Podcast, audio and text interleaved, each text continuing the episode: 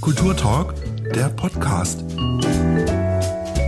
Herzlich willkommen zu einer neuen Folge vom Kulturtalk im Union Square. Ist mittlerweile die 16. Staffel und wir haben auch diesmal wieder keine Mühen und Kosten gescheut, interessante Gäste aus dem Bereich Kultur und Kunst aus dem Saarland einzuladen. Ich freue mich heute ganz besonders über Tanja Kamann. Hallo. Hallo, schön, dass ich da sein darf. Gerne. Tanja, du bist ähm, Diplom-Kulturwissenschaftlerin, Autorin und Schlangenkönigin. geboren 1976 in Püttlingen und äh, im Saarland. Ähm, in deiner Bio steht, dass du schon immer mit Büchern beschäftigt warst. Ähm, was war dein erstes Buch, das du gelesen hast? Vielleicht auch äh, musstest, wegen, weil es in der Schule war. Und welches war das erste, das du freiwillig gelesen hast? Ich habe keine Ahnung. also ich war als Kind so eine Vielleserin. ähm, ich weiß, dass ich damals in Völklingen gewohnt habe und wir haben äh, die Kinderbibliothek hoch und runter gelesen. Also ich habe da alles doppelt und dreifach ausgeliehen. Ich weiß, dass ich ähm, als kleineres Kind, als ich noch vorgelesen bekam, hatte ich so ein, so ein Bücherabo mit Disney-Büchern und da habe ich den kleinen Löwen Lambert gehabt. Das habe ich tatsächlich heute noch, das Buch. Das ist so ein ganz zerfleddertes altes Ding. Da kann ich mich dran erinnern, dass ich das als erstes sehr geliebt habe. Ähm, danach weiß ich, dass ich auf jeden Fall die Klassiker, ne? Ronja Räubertochter, Unendliche Geschichte, das waren so die Bücher. Ähm, und was heute auch meine Tochter noch hört, wobei ich manchmal so ein bisschen die Augen verdrehe, ist der Wunderweltenbaum von Enid Pleiten. Mhm. Das ist auch eigentlich eine super schöne, fantastische Geschichte, aber die ist halt schon arg antiquiert, was so Rollenklischees angeht. Aber ja, Gibt es also heute auch noch. Mhm, okay. Ich habe es gerade eben gesagt, du bist Diplo diplomierte Kulturwissenschaftlerin. Das ist so ein bisschen äh, wie das, was ich auch studiert habe. Von allem so ein bisschen, aber, aber nichts richtig. äh, trifft das äh, auch deinen Charakter? Dass du vielseitig interessiert bist und dich vielleicht auch nicht so gut festlegen kannst oder wolltest oder von allem ein bisschen, aber nichts so richtig. Also so würde ich meinen Charakter jetzt nicht beschreiben wollen. Okay. aber ja, also ich liebe es, neue Dinge zu entdecken und ich bin auch sehr enthusiastisch, was neue Dinge angeht. Ähm, springe auch gern mit beiden Beinen irgendwo rein und versuche mich dann da irgendwie zurechtzufinden. Ähm, bin sehr schnell motiviert, habe sehr, sehr viele Ideen. Ähm, muss mich dann aber tatsächlich auch schon manchmal so ein bisschen disziplinieren, um zu gucken, okay, wo bleibe ich denn jetzt dabei? Mhm. Und da habe ich dann irgendwann meine beiden Dinge gefunden. Und da bleibe ich auch dann jetzt dran. Ähm, ja, alles andere ist dann mehr so im Bereich Hobby, aber da muss ich mich dann auch äh, disziplinieren, nicht zu viel auf einmal anzufangen. Das stimmt schon. Mhm. Und das, worauf du dich so ein bisschen festgelegt hast, sind die Bücher immer mhm. noch. Ähm, wann und wie kam der Wechsel vom äh, Konsumieren der Bücher äh, hin zum Schreiben und selbst tätig zu sein? Der kam tatsächlich relativ spät. Ähm, viele Autoren sagen, ja, ich habe als Kind schon geschrieben, ich wusste das schon immer. Das war bei mir nicht so. Klar, als Teenager hat man mal was zu Papier gebracht, aber es war jetzt nie so, dass ich gesagt habe, ich muss jetzt dringend Autorin werden, Schriftstellerin werden oder so. Bei mir kam das eher so durch die Hintertür, weil ich äh, Freunde habe, die schreiben. Und dann habe ich eine Firma aufgebaut, die sich mit Literatur-Merchandising und Eventlesungen beschäftigt. Und dann irgendwann dachte ich mir, ach, ich könnte ja auch mal eins schreiben. Das war dann so 2014 rum. Mhm. Und äh, also wie, wie, wie ging das vonstatten? Hast du das irgendwie, hast du einfach losgelegt oder hast du vielleicht auch irgendwie versucht, äh, Training zu erhalten oder wie einfach bist einfach reingesprungen? Ja, also ganz wie das meine Art ist, habe ich das einfach gemacht. Mhm. ähm, genau, ich hatte ja da auch unheimlich viele Kontakte in der Buchbranche schon und hatte dann auch gleich eine Agentur. Die hat mir so ein bisschen ähm, auf die Sprünge geholfen, auf welches Genre ich mich jetzt da festlegen soll oder mit dem ich es probieren soll. Und dann habe ich einfach mal angefangen, unter Pseudonym anfangs. Mhm, okay. Ja. Ähm, Also ein dickes Buch zu lesen, äh, also ich lese es sehr gerne, aber ist für mich auch eine Herausforderung, weil ich unfassbar lang brauche, also Jahre teilweise. Ähm, noch größere Herausforderung ist wahrscheinlich ein dickes Buch zu schreiben. Äh, wie gehst du da vor? Also bist du da diszipliniert oder lässt du dich äh, irgendwie von äh, Stimmungen treiben, wenn du dich gerade danach fühlst? Wie, wie machst du das? Wie plant man das überhaupt? Also wenn ich mich von meiner Stimmung abhängig machen würde, dann würde ich wahrscheinlich einfach nie zu Ende kommen. Mhm. Also ich muss mich da tatsächlich echt disziplinieren und eine Routine ähm, aufbauen. Und das ähm, mache ich eigentlich auch so, dass ich jeden Tag mit dem Schreiben anfange. Also morgens, wenn meine Tochter aus dem Haus ist, so der Klassiker, ne? Kind ist in der Schule, dann fange ich an zu schreiben dann schreibe ich eine Stunde oder zwei, bevor ich dann mit den anderen Sachen weitermachen muss. Und dann, ähm, ja, versuche ich das halt tatsächlich jeden Tag zu machen, auch am Wochenende. Das ist dann manchmal ein bisschen stramm. Es kommt auch nicht immer so richtig was dabei raus. Mhm. Aber man sagt halt immer, einen ungeschriebenen Text kann man nicht überarbeiten. Also lieber erstmal was raushauen und dann später gucken, ob es was taugt. Mhm. Also die Angst, also hast keine Angst vom weißen Platz sozusagen. Also das.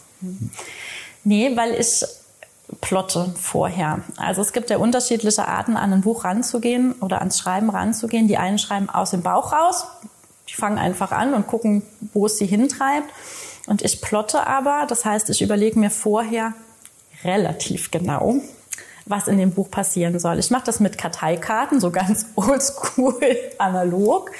Ich habe dann also nachher ne, 40, 50, 60 Karteikarten, je nachdem, wie dick das Buch werden soll.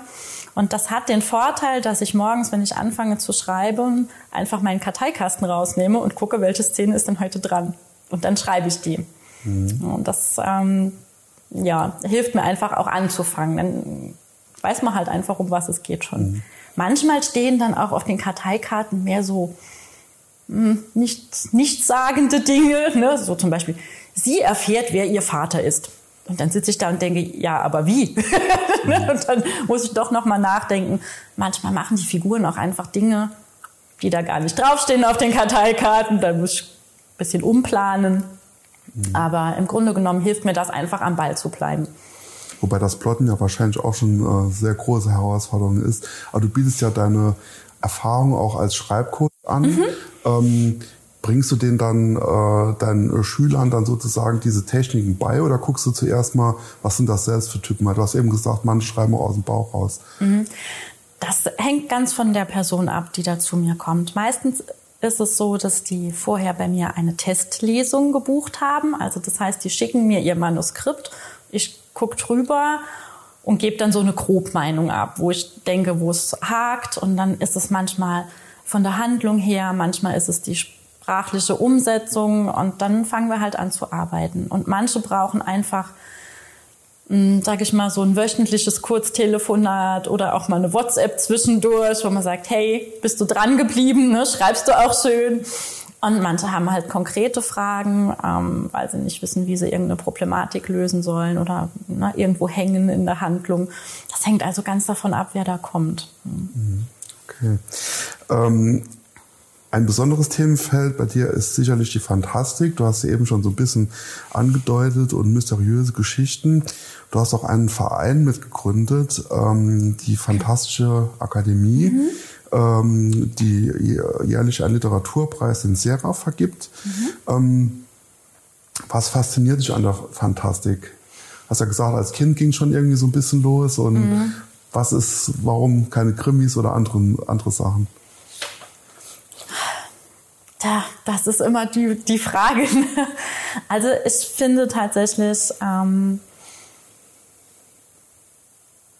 das ist so ein bisschen zweigeteilt. Also auf der einen Seite finde ich, dass man sich in der Fantastik unglaublich gut flüchten kann. Also man ist einfach aus dem Alltag raus, ähm, hat nichts von der Gegenwart, von der normalen Alltagswelt. Man taucht einfach, wie man das so schön auch sagt, in eine andere Welt ein. Das finde ich unheimlich faszinierend. Ähm, ich finde, da kann man sehr, sehr gut bei abschalten. Ähm, und auf der anderen Seite finde ich aber, dass man sich gerade in der Fantastik sehr gut mit den Figuren identifizieren kann, eben weil äh, es sich oft um so Archetypen handelt. Und das finde ich, ähm, ja, also ich finde einfach, dass man sich da gut identifizieren kann. Mhm. Okay.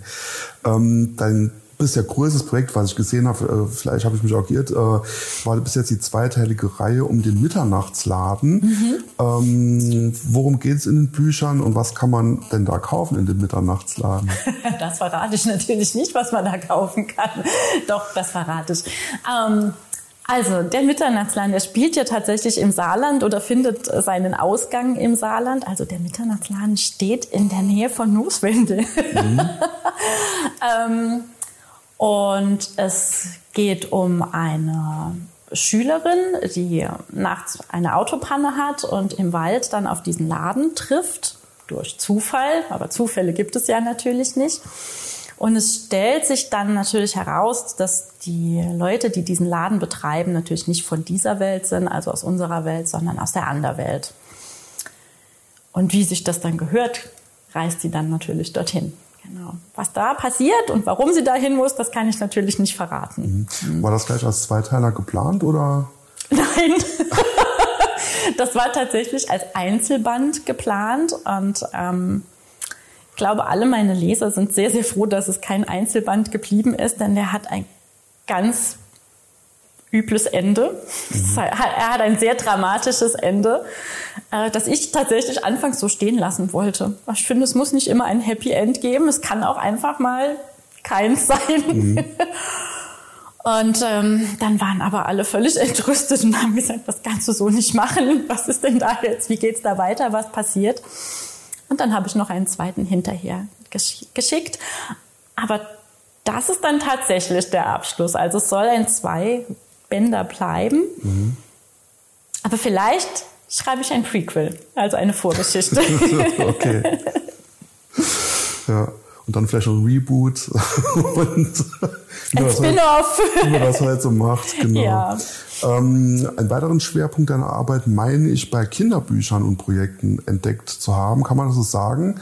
Ähm, war das, bist ja selbst Mutter, hat dich das irgendwie beeinflusst?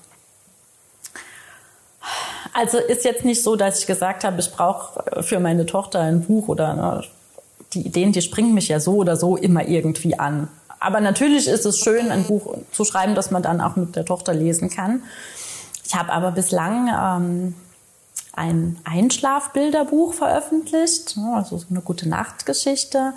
Dann habe ich ein interaktives Buch gemacht. Ähm, ein Hörbuch ist es, wo die Kinder praktisch selbst entscheiden können, wie es weitergeht. Das ist für Kindergartenkinder. Und das nächste interaktive Buch soll jetzt dieses Jahr rauskommen. Mhm. Da plane ich gerade das Crowdfunding und dann schauen wir mal. Ja, können wir gleich noch drauf zurückkommen, habe ich mir auch hier schon notiert. äh, aber es herrscht ja allgemein so die Meinung, dass äh, Kinder zu wenig lesen. Das hast du eben gesagt, deine Tochter liest schon. Ähm, wirst du das auch sagen? Und hast du vielleicht irgendwelche Tipps, wie man ähm, Kinder dazu bewegen kann, motivieren kann, mehr zu lesen? Hm, ich denke, das hängt vom Alter ab, äh, weil irgendwann kommt so ein Moment, da kann man sie gar nicht mehr irgendwie zu irgendwas bewegen. Ob Kinder zu wenig lesen, ist schwierig zu beurteilen. Also meine Tochter ist jetzt in der Grundschule. Bei uns haben natürlich Bücher von Anfang an dazugehört. Ähm, für mich ist das ganz normal. Für sie ist das auch ganz normal. Wenn sie dann Freundinnen da hat zu Besuch, dann merke ich halt schon manchmal, dass bei denen halt einfach nicht gelesen wird zu Hause. Und ich glaube, das ist der Moment, mm, um den es eigentlich geht. Ich glaube, man muss tatsächlich die Kinder ganz, ganz früh schon an die Bücher ranführen. Also damit meine ich so früh, dass sie selber noch gar nicht lesen können und auch gar nicht wirklich verstehen, was man ihnen da vorliest. Mhm. Aber wenn ich äh, schon ein Baby vorlese oder einem Kleinkind vorlese, dann verknüpfen die das immer mit was Schönem. Und ähm, ich glaube, das äh, ist das Wichtigste. Und da muss man auch nicht besonders gut lesen können oder irgendwie performen, sondern da muss man einfach nur da sein und lesen. Und ich glaube, das ist echt total wichtig. Dann verknüpfen die Kinder damit was Schönes. Mhm. Ja. Das eben erwähnt interaktive Geschichten. Also man kann das äh, mhm selbst irgendwie beeinflussen? Also wie, wie, genau schaut das aus und welche Erfahrungen hast du damit gemacht? Vielleicht gerade auch bei Kindern. Also die Kinder finden das total spannend. Ähm, das liegt daran, dass Kinder sich ja oft auch nicht so furchtbar lang ähm, konzentrieren können. Also wenn ich jetzt eine Lesung mache für Erwachsene, na, dann dauert die mal eine Stunde, anderthalb, zwei. Da lese ich natürlich nicht nur am Stück vor, ne, aber so. Und bei Kindern ist ja maximal die Aufmerksamkeitsspanne vielleicht eine halbe Stunde, eine Dreiviertelstunde. Aber wenn ich die mit einbeziehe, dann ist das natürlich eine ganz andere Sache. Ne? Und das finden die total großartig, wenn die da mm, ja mitentscheiden dürfen, was mit dem mit der Figur in dem Buch passiert. Mhm. Genau, und vorstellen kann man sich das wie bei solchen Spielbüchern früher, ne? Die mhm. kennst du bestimmt, ne? Gehe nach, so und so. Genau, ja. ne? So, genau. Mhm. Okay. Ähm, als Autorin sitzt man viel am Schreibtisch und da muss man sich ab und zu auch bewegen. Schöne Überleitung, sehr gut. und äh, somit kommen wir zu einem weiteren, ähm, ich denke, wichtigen Teil deines Lebens. Ähm, du bist die Frontfrau der Transformation The Velvet Serpents, genau. die man äh, gerne auf Mittelaltermärkten etc. sieht. Aber erzähl vielleicht genau mal selbst, woher das dieser äh, Abschnitt deines Lebens jetzt kommt und was ihr macht. Okay, also tatsächlich ähm, bin ich nicht nur Frontfrau der Velvet Serpents, sondern auch äh, Solotänzerin und habe auch andere Tanzprojekte. Ähm, und ursprünglich komme ich halt tatsächlich aus dem orientalischen Tanz. Also ich habe Bauchtanz gelernt. Und auch hier ist es wieder so, andere Tänzerinnen sagen, ja, ich habe schon mit drei und dann habe ich mit fünf schon auf der Bühne gestanden und so. Ich habe mit, glaube ich, 20 mehr desinteressiert das Programm der Völklinger VHS durchgeblättert und dachte, hm, Bauchtanz kann man ja mal probieren.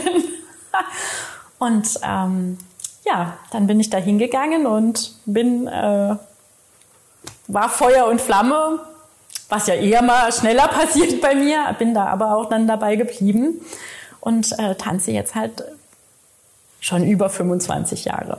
Genau. Und die Velvet Serpents oder die Samtschlangen, wie man uns oft nennt, das ist so meine Hauptauftrittsgruppe. Die tanzen jetzt auch schon seit über zehn Jahren, hauptsächlich auf Mittelaltermärkten. Ähm, wir machen aber auch eigene Shows. Mhm. Das ist eine relativ große Gruppe, die auch kostümiert auftritt. Ja, das, gut, das fluktuiert natürlich. Ja. Ne? Im Moment sind es, glaube ich, 15 Frauen. Es waren auch mal 20, es waren auch mal 12. Ne? Also das, da ist halt immer mal jemand schwanger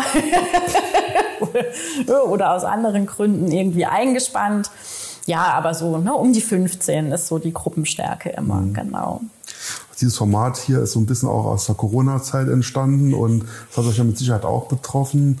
Ähm, hattet ihr dann jetzt wirklich eine zweijährige Pause fast oder wie habt ihr die Zeit überbrückt? Habt ihr äh, per Zoom-Call miteinander getanzt oder? Ja, tatsächlich. Okay. Also ähm, ich kann mich noch gut erinnern an diesen März vor zwei Jahren. Ähm, da haben wir irgendwie, da haben wir irgendwie gesagt, ja kommt, dann machen wir mal zwei Wochen kein Training und dann ist Ostern und danach können wir weitermachen. Mhm. Und dann hat sich relativ schnell herausgestellt, dass da nichts war mit zwei Wochen und dann können wir wieder.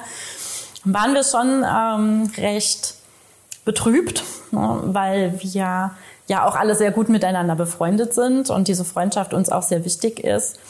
Und das wöchentliche Training für die Frauen auch etwas ist, was sie ja so ein bisschen manchmal einfach so aufrecht hält. Und gerade in Corona haben wir das auch gebraucht.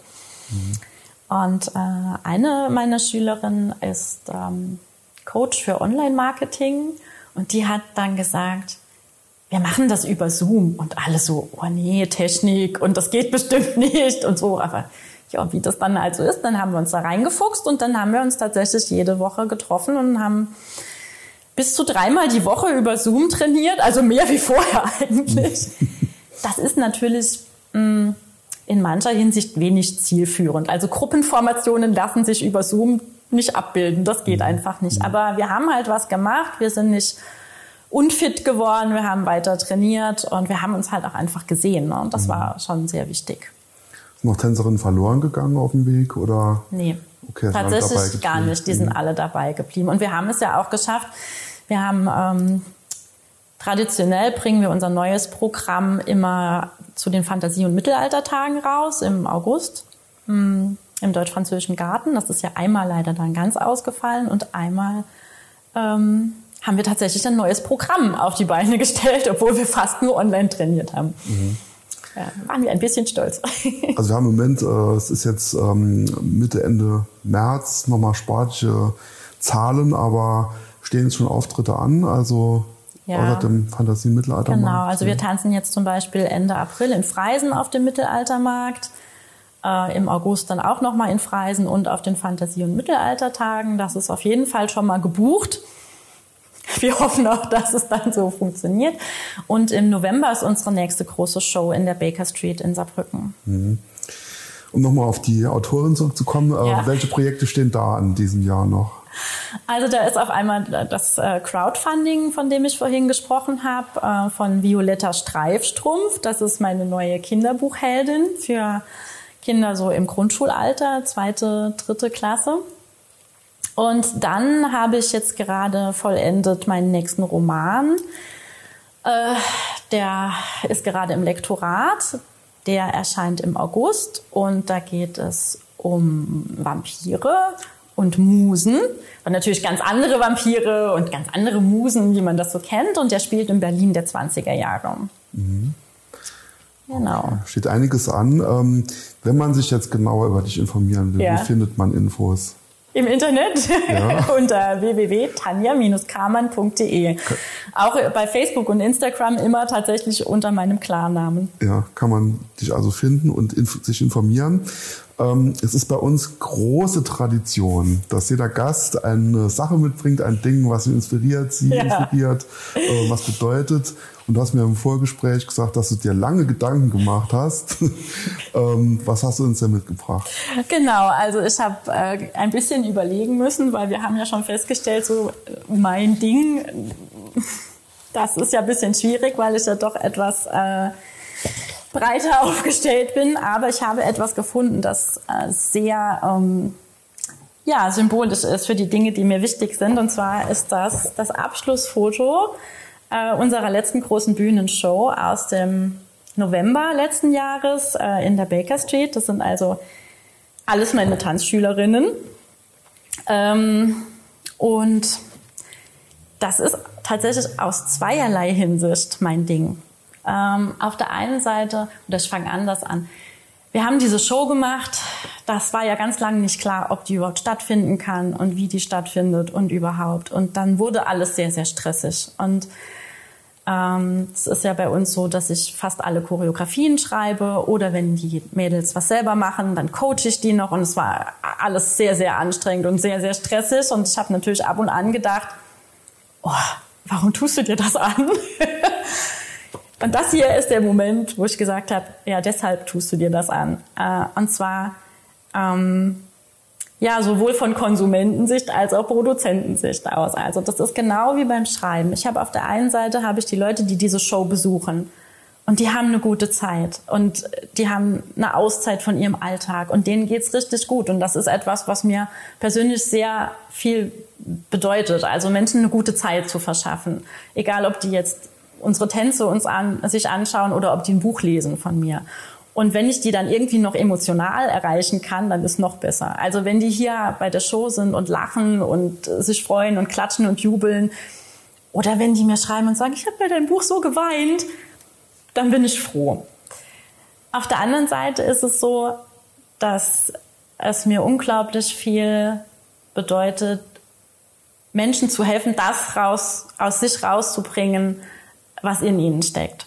Und das ist bei so einer Show auch so. Da habe ich ganz viele Frauen gehabt, die kommen ins erste Coaching und man denkt so, hm, ja. Und dann stehen die irgendwann auf der Bühne und man denkt sich, wow, was ist da passiert? Ne? Und das ist ja nicht nur, dass die ähm, tänzerisch sich verbessern, sondern die entwickeln ja auch ihre Persönlichkeit auf der Bühne. Und bei meinen Schraub Schreibkunden, ne, beim Coaching ist das halt genauso. Da kitzel ich ja das raus, was in den Leuten schon steckt das ist genau mein Ding. Mhm. Ja, Tanja Kamann, eine Frau, die sehr vielseitig ist, die äh, für viel Freude sorgt. Manchmal muss man weinen und wird auch gekitzelt. Vielen lieben Dank äh, für das äh, nette Gespräch. Ich danke dir. Das war der Kulturtalk Diese Folge gibt es auch zum Ansehen auf YouTube. Wir hören uns nächsten Mittwoch wieder zu einer neuen Folge.